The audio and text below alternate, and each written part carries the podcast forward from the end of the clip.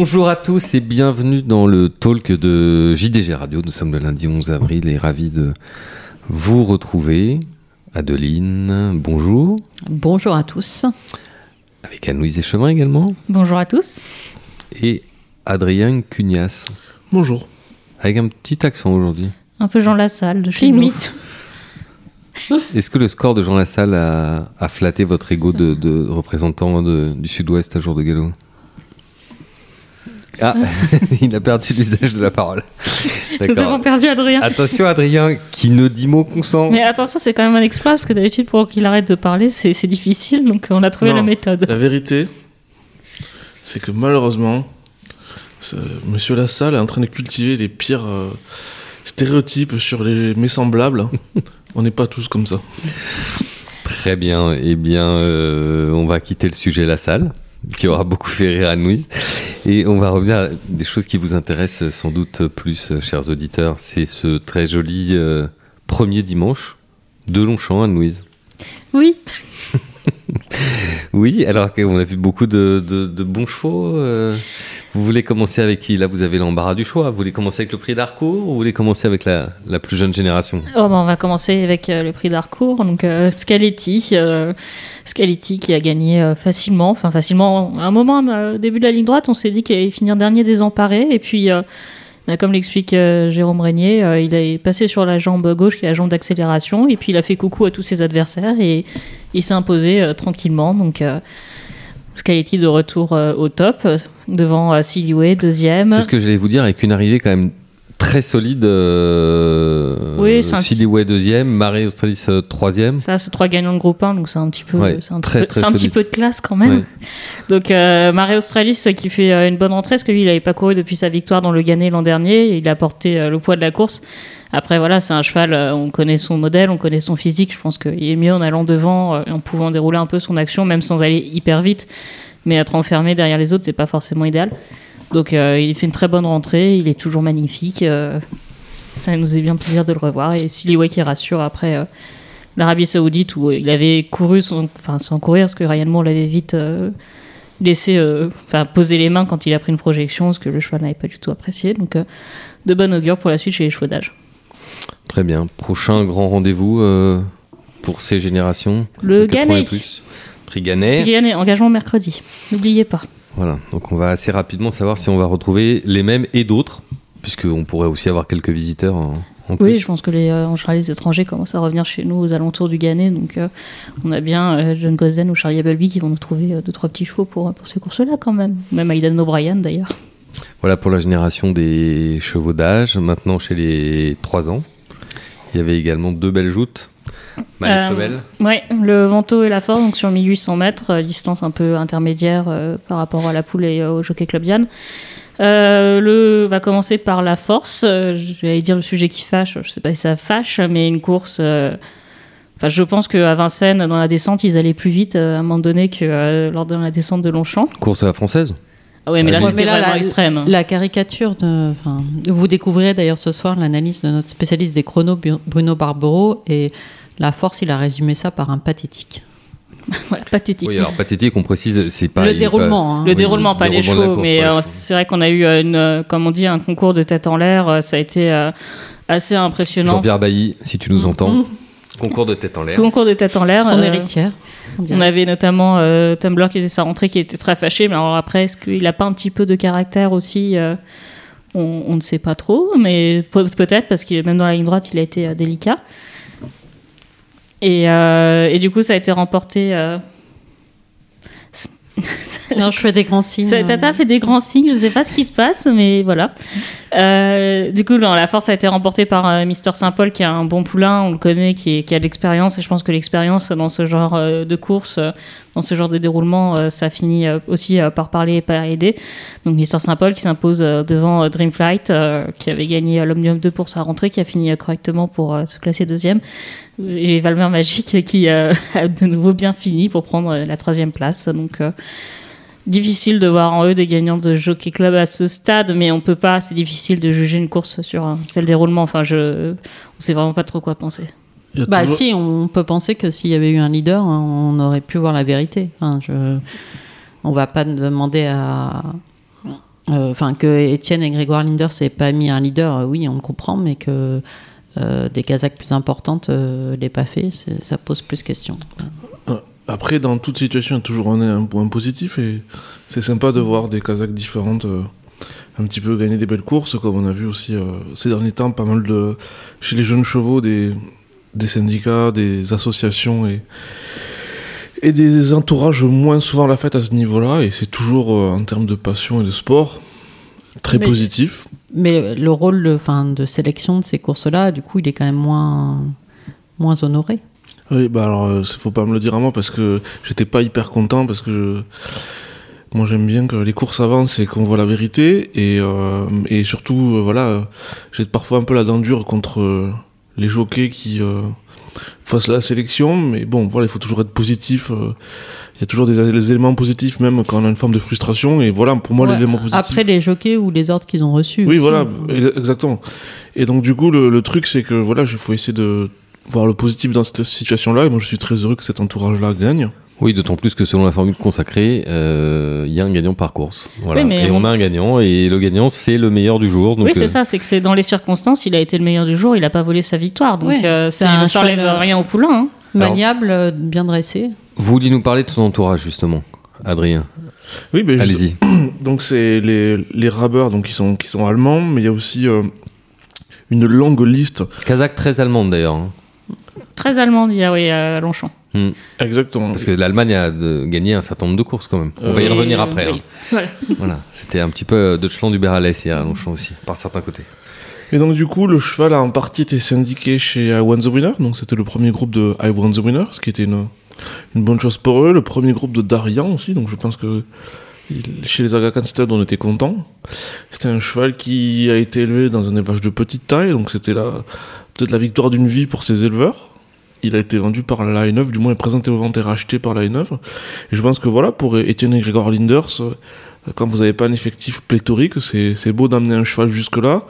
C'est beau d'avoir réussi à trouver les conditions pour que le cheval reste et ne soit pas exporté et de trouver le, des, faire partager ça avec euh, tous ces gens-là. Donc, euh, comme je vous disais, il y a toujours des éléments positifs dans ce genre de situation et je trouve que c'est une belle image.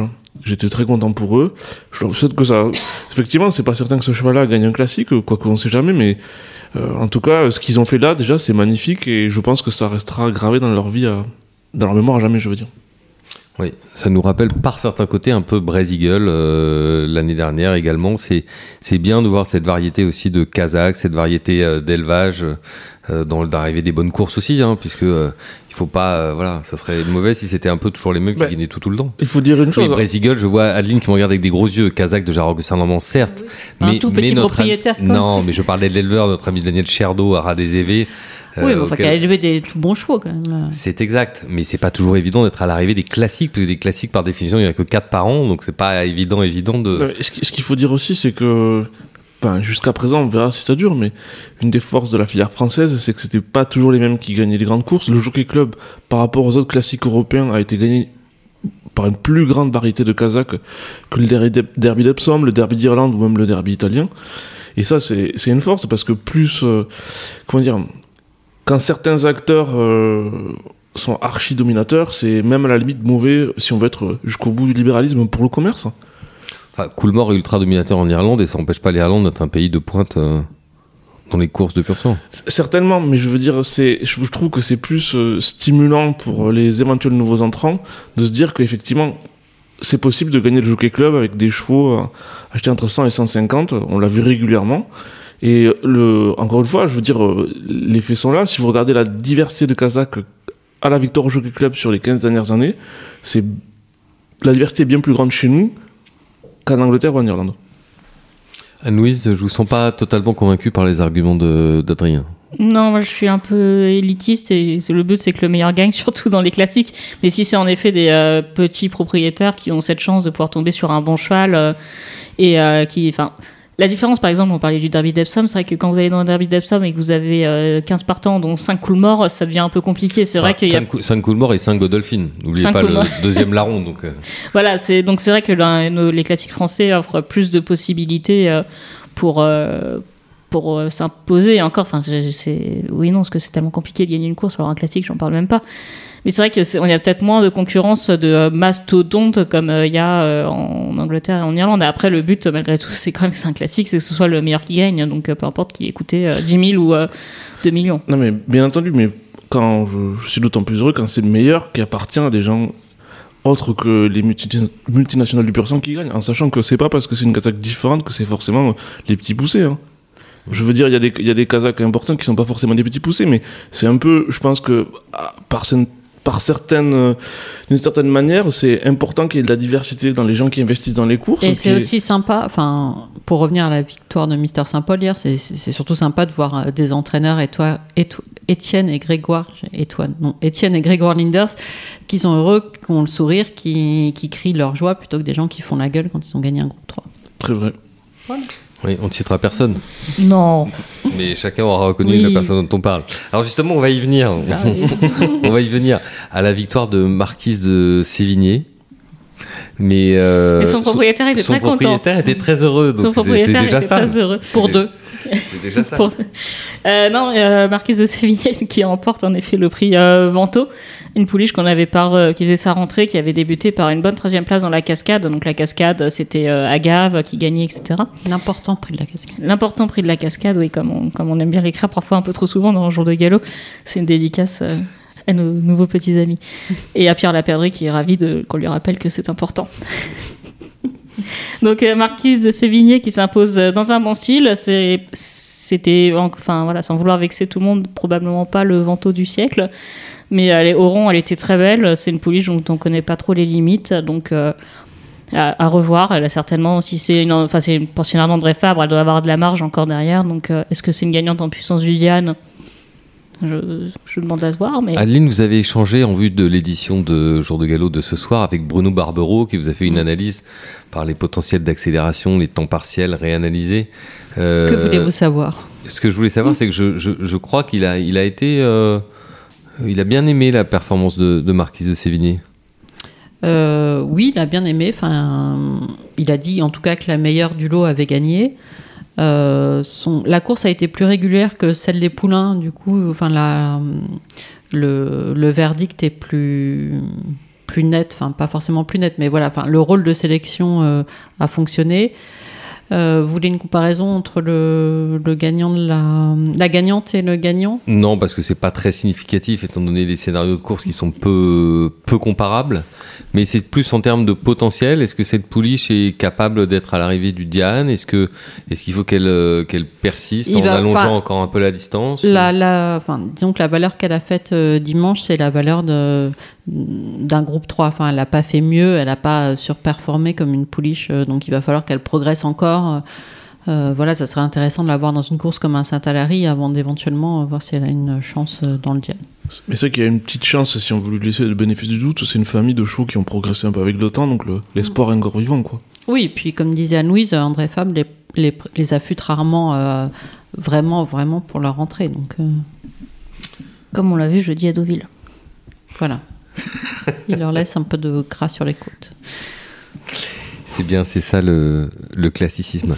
Adrien, sur la famille, pure famille euh, Rothschild d'ailleurs, que, que cette euh, marquise de Sévigné. Avec une grand-mère par Kenmar, fameuse étalon, qui, qui a été qui était à Motry, qui était un cheval très marquant, qui amenait, même si Motry, à, cette époque-là, ils avaient beaucoup de chevaux de tenue, il amenait un peu de gaz, et qui est lui aussi un, un élevé Rothschild, mais qui amenait du gaz et de la vitesse, et qui a beaucoup marqué l'élevage français, avec une mère par Sèvres Rose qui était stationnée là-bas, bien qu'inédit.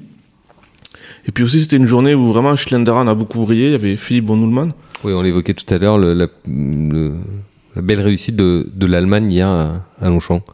Oui, et la diversité, c'est aussi ça, même si c'est pas tout à fait des petits euh, Schlenderan. Et c'est vrai que c'est pour moi, je trouve que c'est important dans le sens où euh, Philippe von est jeune, il, il il a de l'ambition, il reprend le hara, et c'est super important de voir des opérations de cette taille-là, donc euh, qui sont grandes, mais qui sont pas aussi des poids lourds internationaux, parce que c'est des gens qui apportent quelque chose de différent, des courants de sang différents, une manière de voir les choses peut-être différente de ce qui est la tendance actuelle. Et moi, je suis vraiment pour cette diversité. Et ben, Schlenderan, typiquement, voilà, ils ont des pédigrés assez originaux. Ils ont des chevaux compétitifs. Sans avoir des quantités énormes. Et je pense que c'est des gens qui apportent quelque chose dans le paysage européen et français. Et leurs chevaux, en fait, s'adaptent particulièrement bien à l'entraînement cantilien. Mais c'est ce que j'allais vous dire, en fait, peut-être pour euh, euh, nos, plus jeunes auditeurs qui commencent à s'intéresser à l'élevage, qui n'ont pas forcément des spécialistes. C'est assez fascinant de voir que le pur sang, qui est un animal unique, c'est le même animal dans le monde entier, même si aujourd'hui, quand on regarde un pur sang australien, on a l'impression presque que c'est un animal différent d'un pur sang français. Mais euh, il y a cette impression que le- les courants de sang circulent, c'est-à-dire qu'à un moment, pour faire un bon élevage en Europe, il fallait aller chercher du sang américain. Aujourd'hui, on a vu que le sang allemand, on a vu avec Adler Flug, qui nous a quitté euh, prématurément, mais qui a apporté beaucoup. On voit que le sang allemand est capable d'apporter des choses. Ce renouvellement, euh, le fait que l'Allemagne ait un peu vécu, pas totalement en vase clos, ça serait faux de le dire, mais un peu dans sa bulle quand même pendant quelques années, c'est ce qui fait aussi que le sang allemand croise aussi bien. Alors, ce côté outcross, ça a été très vrai euh, quand les courses allemandes se sont ouvertes fortement non, il y a quelques décennies. Maintenant, ils ont des courants de sang qui sont souvent, bah, typiquement, leur flug, c'est un descendant de Sadlerwell sans lignée mâle, donc voilà. Mais le, le, truc, c'est que je pense que c'est aussi euh, dans la sélection, la main de l'homme est autant que aussi importante que le que le patrimoine génétique. Et en fait, au final, on peut partir avec la même base et dans des mains différentes, au bout de quelques générations, on va arriver à des résultats très différents. Et je pense que voilà, le, les Allemands continuent à produire un petit peu de chevaux qui était un peu l'apanage des, des élevages français euh, il y a quelques décennies. Et au final, des chevaux qui ont encore euh, toute leur place euh, pour, peu qu'on veuille les attendre dans le, dans le, dans le sport moderne, en fait. Et, je trouve que c'est important, encore une fois, je vais revenir sur ça un petit peu, mais qu'il y ait de la diversité, c'est, un peu la beauté de notre sport. On court sur toutes les distances, avec sur des pistes différentes, avec, de la diversité, avec des gens différents, et cette diversité, elle est un peu garante de l'avenir de notre sport. Et notamment l'Allemagne, malgré toutes les difficultés qu'ils ont, malgré tous les problèmes qu'ils ont, les fermetures d'hippodromes, les, allocations ridicules, voilà, ils ont moins ça, ils ont moins cette capacité à sortir des bons chevaux, et à, laisser vivre des, des pédigrés différents. L'Allemagne suit son propre sillon, parce que c'est vrai que ça tient entre les mains de quelques familles, presque un peu mécènes aussi par certains côtés. euh, et elles le sont de fait des courses, euh, des courses puisqu'elles soutiennent les hippodromes. euh. Totalement. On est dans un système plus petit, très différent de- du système français. Enfin, et d'ailleurs presque de tout autre système euh, à l'international. Totalement. Et étonnamment, en fait, les chevaux allemands, c'est pas, ça date vraiment hyper bien à l'entraînement français et au programme français parce que, au, au final, euh, on est quand même les- statistiquement, proportionnellement, on est les deux pays qui proposent le plus de courses de tenue en Europe. Oui. Et c'est ça qui est récompensé. Donc, comme quoi la tenue, il faut toujours en garder. C'est important pour ceux qui veulent tout miser uniquement sur la vitesse, sur les courtes distances. Disons qu'il y a un créneau. Si vous, si vous en avez les moyens, euh, il y a un créneau. Merci beaucoup, Adrien. Anne-Louise, je me tourne vers vous parce qu'on va revenir encore quelques jours en arrière. On va se reporter jeudi à Deauville. On avait les deux préparatoires, au 1000 et au 2000 Guinée, ou à la poule d'essai des poulains et poule d'essai des pouliches, à voir le Djebel et l'imprudence. Oui. Euh, L'imprudence qui était euh, sur euh, le papier magnifique avant le coup. Et je viens de faire deux expressions qui feraient criser notre correctrice, je pense, entre faire le, enfin, sur le papier et avant le coup. Salut Isa.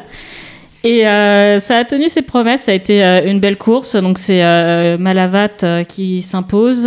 Euh, on avait un petit doute sur, euh, sur le terrain parce qu'il a quand même pas mal plu. Un gros doute, hein. Gros Enfin, doute. ouais. J'ai fait un petit euphémisme. Mm. Euh, un gros doute sur le terrain et bah, elle s'en est très bien sortie. On avait un doute aussi sur la distance de 1400 mètres alliée au terrain. Bah, elle s'en est très très bien sortie. Donc tous les espoirs sont ouverts euh, avec elle. Elle s'impose devant Zélie qui pour le coup elle était sur euh, probablement un poil court. Donc elle a été à prise de vitesse, elle s'est euh, relancée pour finir. C'est vraiment très encourageant pour la suite. Et puis c'est une pouliche qui est assez euh, assez imposante. Et puis on sait qu'en vacances, euh, elle est un peu comme, comme Tata et moi, elle aime bien se faire plaisir et bien manger. Donc elle met un peu de temps à revenir en forme. Est-ce qu'elle a fait, euh, pendant l'hiver, est-ce que Zélie a fait pizza rosée comme euh, vous quand Bah, vous allez en- sur la côte d'Azur ou à Rome euh, Je vais pas sur la côte d'Azur. En tout cas, Zélie était au Hara, alors que Malabat est resté à l'entraînement. Enfin, est resté en tout cas à Chantilly tout l'hiver. Ça, ça peut peut-être jouer aussi sur le fitness. Et donc la troisième, c'est euh, Akakaba, qui est euh, donc la représentante euh, Vertémer Frères, qui est certainement une bonne pouliche, mais elle, elle doit être au bout du bout de sa distance sur ce type de terrain. Mm. Elle a beaucoup de vitesse, donc à revoir sur plus court, ou alors 1400 mètres, mais vraiment bon terrain, ça doit être mieux pour elle.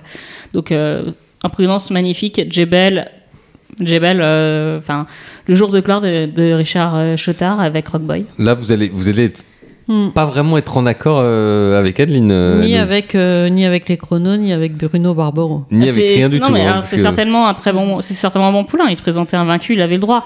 Mais c'est vrai que quand j'avais fait les calculs des valeurs, euh, la valeur moyenne du Hadjebel et de l'imprudence euh, avant la course, ce qui veut pas forcément dire grand chose dans des courses préparatoires de- pour, pour les trois ans, on était quand même bien en dessous euh, sur euh, le Djebel. Enfin, Anne, vous n'allez pas nous dire qu'il n'y a que Adeline et moi qui avons été heureux de la victoire de, de. J'étais, j'étais ravi de la victoire de Rockboy. Et moi aussi.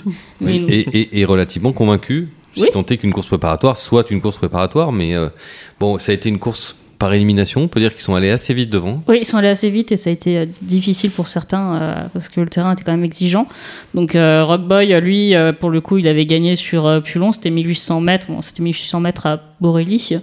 C'est pas tout à fait le même sport, mais il avait la tenue et puis il a cette aptitude au terrain qui, qui fait pas guère de doute. Donc non, il a pas, il a pas du tout volé sa victoire. hein. Je- Non, c'est ce que je veux simplement dire, parce que je pense que sinon nos auditeurs vont penser qu'on est incohérent et ils auraient raison de le penser si, si je défendais pas ce- la théorie que je vais défendre, c'est qu'on peut pas à la fois déplorer la partie de tête en l'air du prix La Force Mm. et, et- et regretter que le prix de Jebel ait été une course par élimination. Euh, Je ne l'ai pas regretté. Voilà, donc moi je trouve que quand il y a une course comme ça, où ça va à 200 à l'heure, où... alors c'est vrai qu'il y a peut-être un ou deux chevaux qui se sont coupés la gorge, montés différemment, qui auraient peut-être mieux fini, mais c'est quand même ça l'esprit des courses aussi. Donc euh, dans ces cas-là, je trouve que le gagnant est, est relativement incontestable. Il est incontestable, mais il a le. En plus, euh, enfin, on ne connaît pas ses limites. Enfin, il a le droit. Il est là. 1, 2, 3. Il a le droit d'être bon. Donc, euh, c'est vrai qu'il n'est pas entraîné par André Fabre pour une casa classique. Et alors, c'est peu importe. Ça je crois lui que donne surtout, c'est surtout ça en fait qui peut-être a surpris certaines personnes, c'est que Richard Chotard puisse gagner le, le Jebel, mais j'ai, toujours trouvé euh, étonnant que on se, comme ça, on se plie au, comment dire, à une certaine forme de conformisme dans la colonne entraîneur, alors que par exemple notre ami Stuart Cargig, qui est que avec euh, bien Encore- connu avec Adeline à une Cadas, époque, hein. gagnait gagnait le Sandringham avec Olive Vanity et et euh, c'est vrai que ça, surtout ça que surprenait des gens, mais Richard dire, Chotard a déjà eu des très bons chevaux de plat achetés euh, pas très cher. Enfin, je me rappelle de Yang Sekyang, il avait fait galoper un coup de mort jusqu'au bout dans l'UAE Derby. Euh, Mara Dentro, euh, qui a couru l'abbaye, qui a dû gagner une préparatoire à l'abbaye. Enfin, bref, vous l'avez compris, on aime bien Rockboy, On aime bien mais, Rockboy. mais on adore Malavat. On adore Malavat. La seule chose par rapport au Jebel, c'est qu'on n'avait pas des chevaux qui ont performé niveau groupe 1 à 2 ans. Donc c'est ça qui pose question. Mais ça ne veut pas dire qu'ils ne vont pas le faire à 3 ans. Tandis Ah, que est. Malavat restait sur une excellente performance euh, sur le tourniquet de mais, Delmar. mais Bruno Barbero te dirait que entre Rockboy et Malavat, la, la meilleure paire du jour, enfin voilà, le meilleur cheval dans les conditions du jour, c'était Rockboy. C'était Rockboy. Voilà, il fallait que je le dise quand même. Mince, elle l'a dit. Mais Malavat, euh, son entraîneur était très content d'elle avant la course. Je crois qu'il l'a amené euh, bien et, et c'est vrai qu'il y avait cette énorme incertitude sur le terrain. Mais en dehors de ça, au papier pur, c'était logique qu'il y ait un duel entre elle et, et Zélie finalement.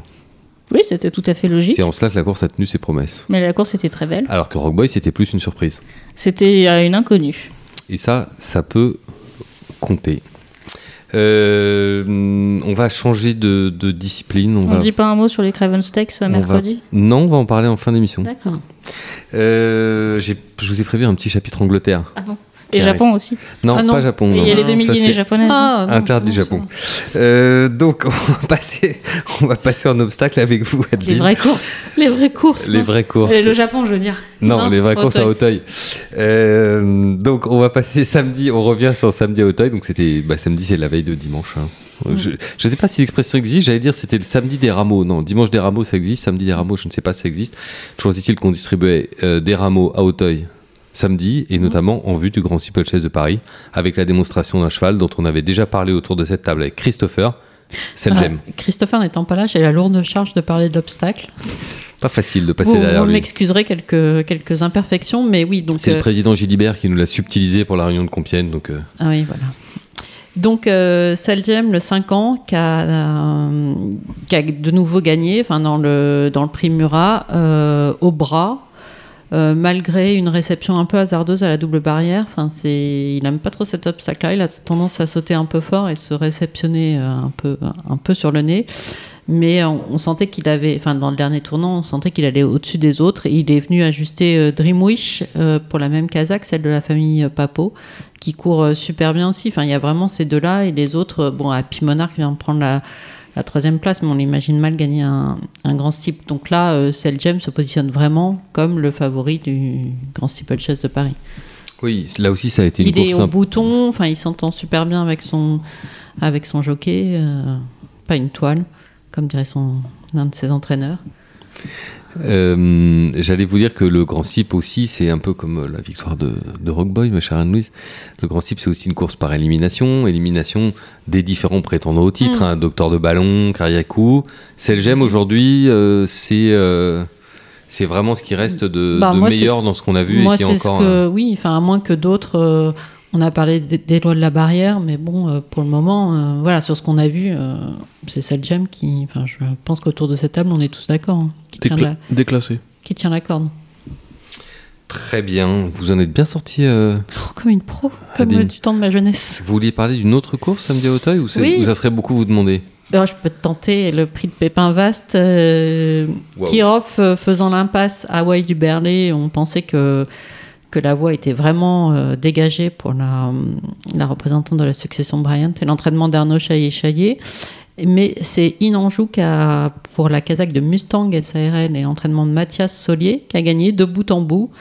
Euh, Hawaï du a bien, a bien a fini en avançant. Moi, j'ai bien aimé, mais bon, euh, l'autre était, était plus forte. En plus, elle, elle a pas super bien sauté la dernière E. Ça aurait pu lui coûter cher, mais elle avait manifestement assez de gaz pour. euh, voilà, une pouliche en, en progrès. Je crois que son entraîneur nous a dit qu'elle allait courir euh, la belle, donc faire l'impasse sur la prochaine préparatoire. Et, si, et sinon, viser le viser l'automne. Je crois que ce sont des gens très patients et vous lirez ça normalement ce soir dans le jour de galop si tout ça.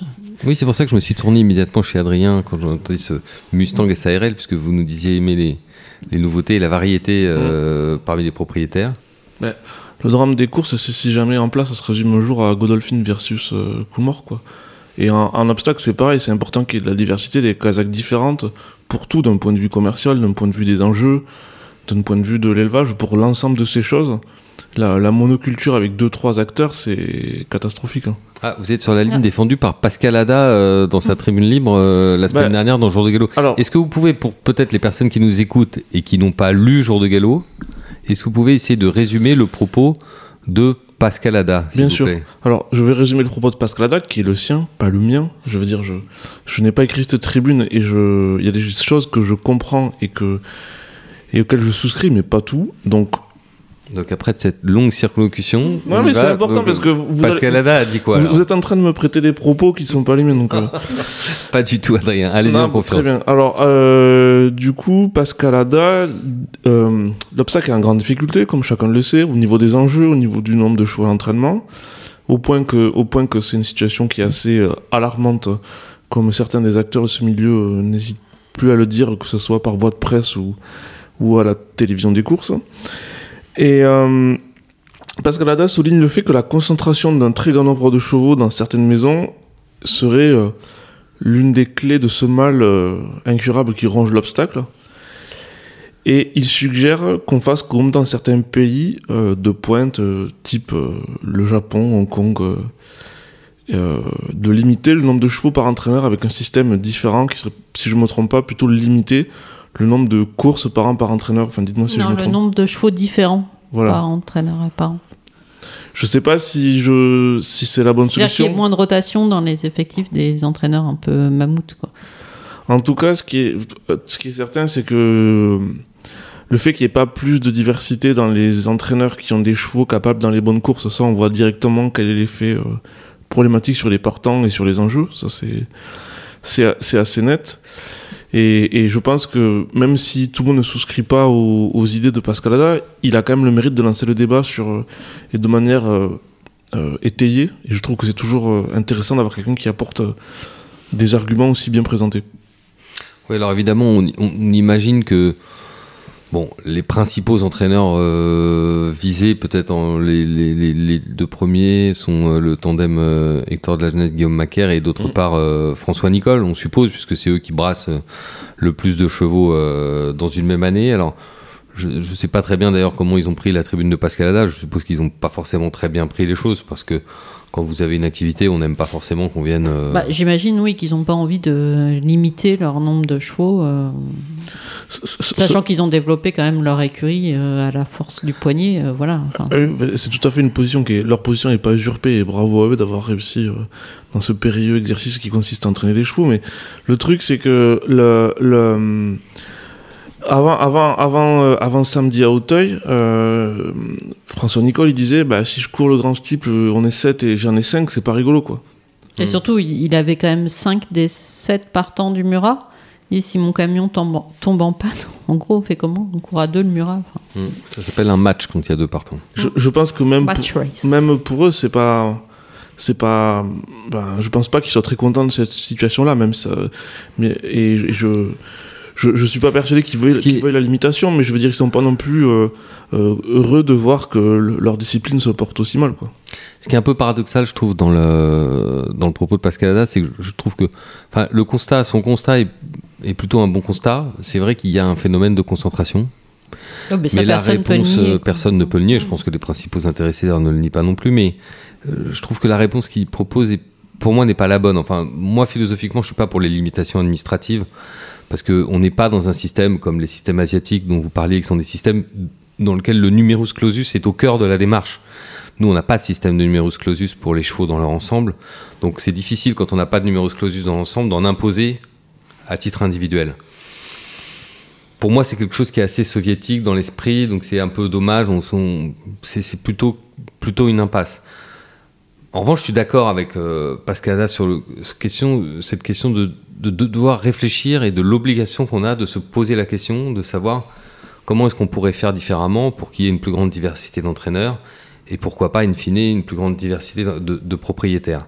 Mais cette diversité de propriétaires, on ne l'atteindra pas en empêchant un propriétaire, par exemple, d'aller chez François Nicole ou d'aller chez Lagenette Macaire. Ça, c'est sûr. Ce propriétaire-là, que- euh, si vous l'empêchez d'avoir les chevaux chez l'entraîneur de son choix, il va surtout arrêter d'être propriétaire. Donc, euh, Oui, surtout qu'à mettre au crédit de François Nicole, je sais qu'il envoie certains de ses des chevaux dont il a une participation importante ou, ou même dont il est propriétaire à 100% chez, chez d'autres des oui, chez d'autres chez- entraîneurs. oui, chez des jeunes entraîneurs pour les aider, pour les lancer. Donc euh, on peut pas on peut pas le taxer d'égoïsme ou de Et euh, je dois dire que pour avoir, enfin moi-même eu des chevaux chez différents entraîneurs en, obstacle, enfin des sauteurs parfois, même si c'est pas le cas le plus fréquent, mais moi ce qui m'avait frappé comme propriétaire, euh, en ayant été euh, chez Guillaume Macaire avant qu'il ne soit associé avec Hector de la Genette, et chez François Nicole, c'est le fait que leur prix de pension était très peu élevé.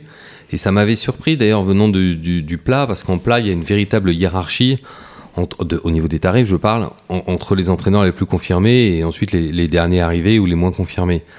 Euh, Aujourd'hui, quand vous allez chez euh, ou quand vous allez chez Nicole, globalement, vous payez le prix de n'importe quel petit entraîneur en province et en plus, vous avez le meilleur.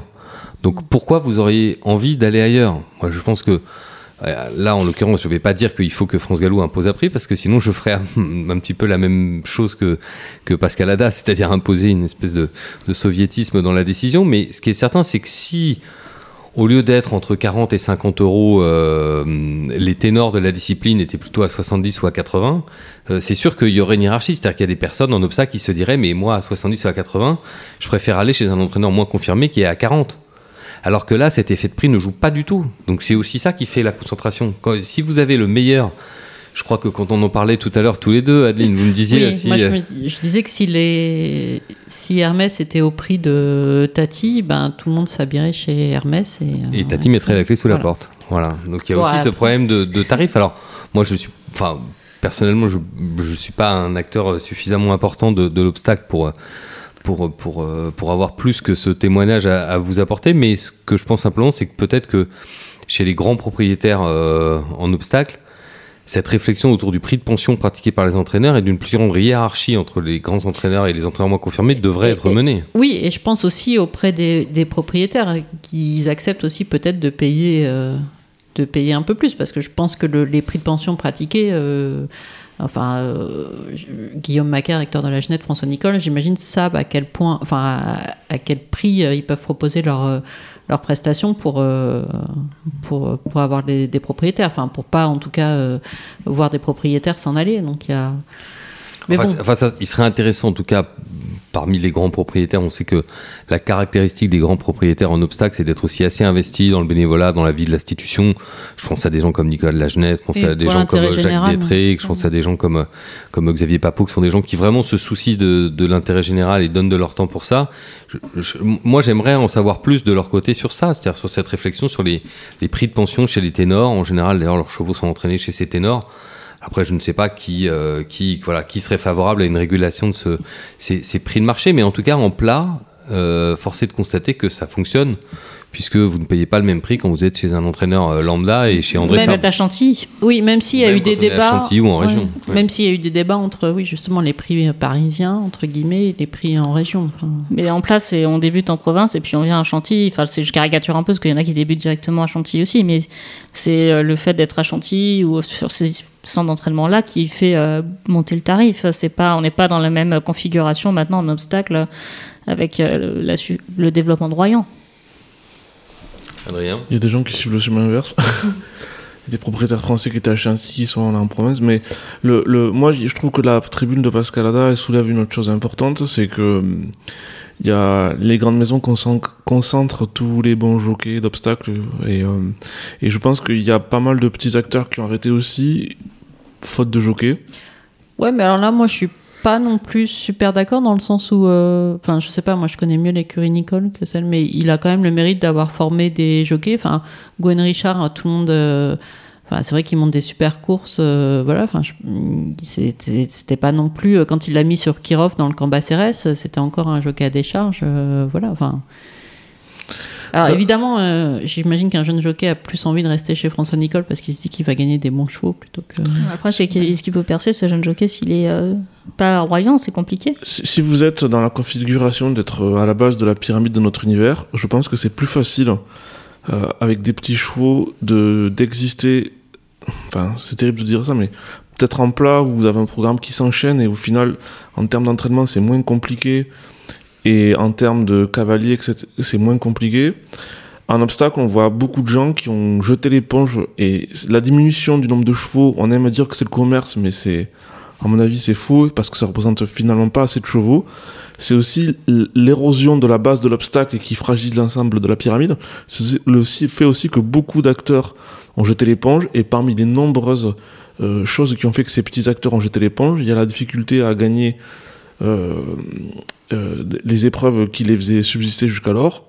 Et parmi ça, il y a le fait que quand vous avez vous êtes fait massacrer votre cheval, euh, c'est une des raisons qui font que par exemple, je vois dans le sud-ouest, hein, il y a eu une grosse diminution du nombre de permis d'entraîner un obstacle. Bon, là, je prends l'exemple extrême volontairement, parce qu'ils avaient ce problème de jockey récurrent et que ça devenait de plus en plus problématique pour eux. Euh, Et du coup, des gens qui étaient de- d'Aden obstacle qui se sont consacrés au plat. Bah, ce qui est fou, c'est qu'il y a 20 ans, moi j'ai l'impression que c'était l'inverse. Tout le monde voulait des chevaux d'obstacle parce qu'il y avait une chance de tirer son épingle du jeu et qu'il n'y avait pas les grandes maisons qui raflaient tout. Oui, quoi. voilà, mais avec la concentration, maintenant, il faut affronter euh, ces grandes maisons euh, sur euh, les petits hippodromes de province. Donc, euh, c'est un peu comme, euh, enfin, un peu au trop où on parle beaucoup de la base, mais où les grandes maisons, elles vont courir leurs chevaux aussi. euh. Mais Oui. ça, ça existe euh, enfin, dans les Médènes de Royan, enfin, ou même les réclamer. euh, je parle de Royan parce que je suis voisine. euh, voilà, il y, a des- y a des il y a des pantales, il y a des. Oui, mais euh, bon, on aura l'occasion peut-être d'y revenir dès cette semaine si la Fédération nationale des courses hippiques nous fait l'amitié de nous envoyer les quelques derniers chiffres qu'on leur a demandé depuis quelques temps déjà.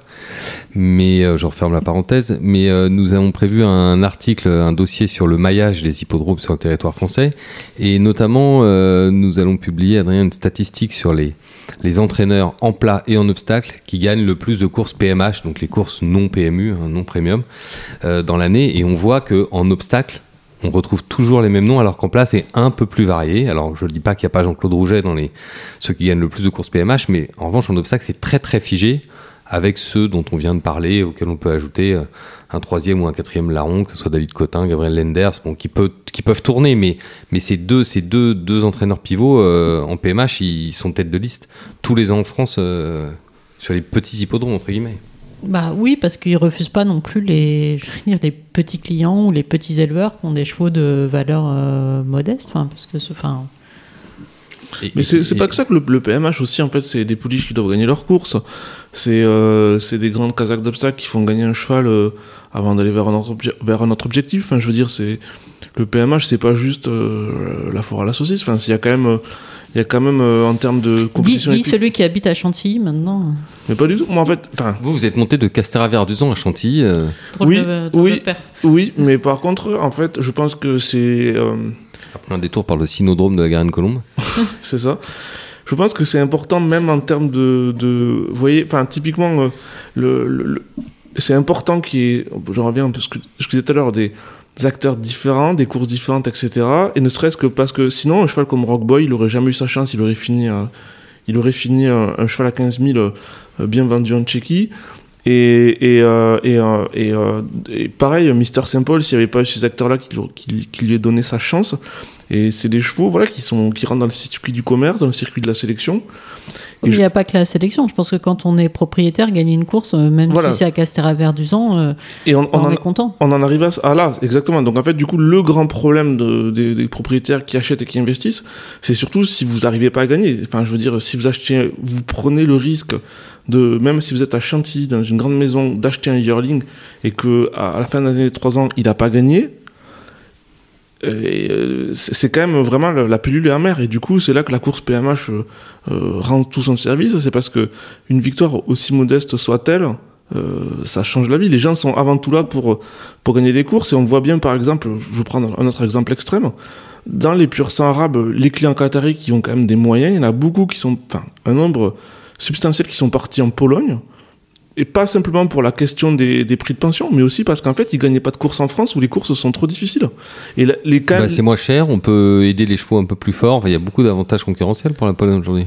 oui, Parce que là, les- je pense pas que le contrôle en ce moment, on vit une certaine affaire de dopage qui va, qui nous incite à pas trop faire les malins, mais j'ai l'impression qu'en Pologne, c'était un petit peu plus ouvert encore que chez nous. Oui, mais alors du coup, si, vous, on part, si on part dans ce trajectoire-là, les gens qui courent avec vous, euh, s'ils peuvent enfreindre, enfreindre les règles comme vous là-bas, enfin, tout le monde est un peu à, à armes égales. Mais ce que je veux dire par là, c'est que euh, le, les gens sont quand même avant tout là pour, pour, pour gagner des courses. Et, euh, et, et, et, la, la possibilité de gagner des courses change tout dans la trajectoire d'un propriétaire. Merci. Adrien, ça sera le mot de la fin pour cette partie débat. On va conclure cette émission, Anne-Louise, avec le programme royal qui nous attend cette semaine. On se réjouissait déjà la semaine dernière, mais là, c'est presque encore plus beau cette semaine, euh, notamment du côté de l'Angleterre. Il paraît. Oui, Oui, Newmarket. avec ses propres préparatoires pour ses propres classiques. Newmarket, donc euh, c'est euh, le fameux euh, meeting, le Craven Meeting, qui suit toujours le Grand National de Liverpool. Donc c'est fini maintenant un peu pour l'obstacle en Angleterre. On arrive sur le plat. Euh, Craven Stakes, ça, c'est euh, mercredi. Euh, Pour nous, c'est important euh, parce qu'il y a un petit aspect français, puisque c'est la rentrée de Native Trail. Donc favori des prochaines 2000 dîners. L'élève du Haras d'Aspel, la famille du. Delmotte.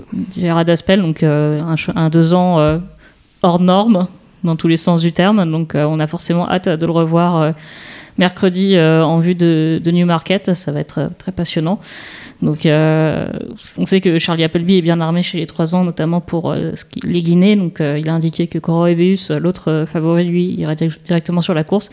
Et il a aussi annoncé aujourd'hui que Modern Games, le gagnant de la Breeders' Cup juvénile Turf, lui, viendrait nous courir la poule d'essai des poulains. Oui, il irait directement sur la course. Parfois, ça peut surprendre avec nos habitudes françaises, hein, directement sur un classique. Mais n'oublions pas que pour les Anglais, les Guinées sont la dernière course de l'année de deux ans, même si les chevaux ont trois ans. Après, il- va avoir un galop, euh, le Corobeus Dans en la tradition, question. Adrien.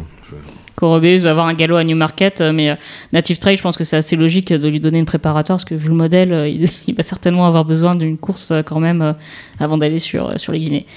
Donc voilà, on a les Nenguin qui sont demain, mardi.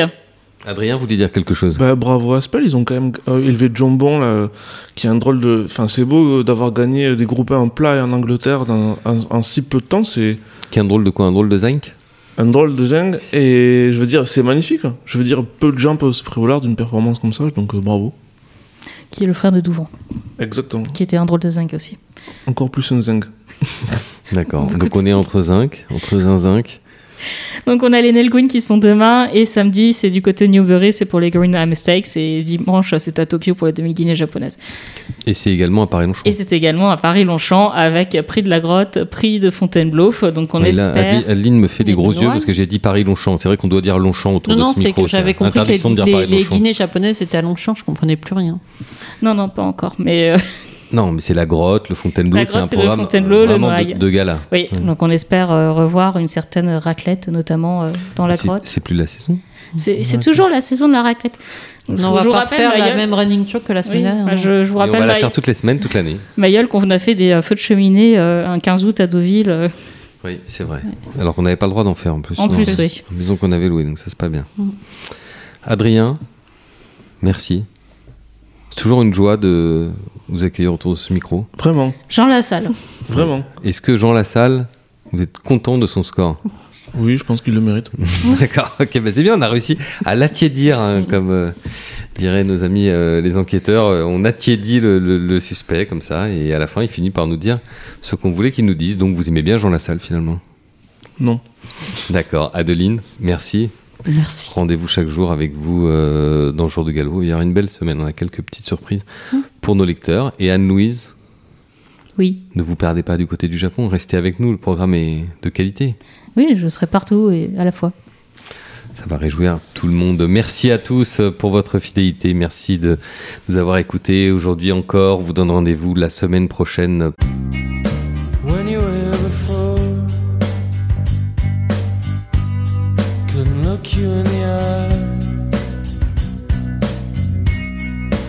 Just like an angel.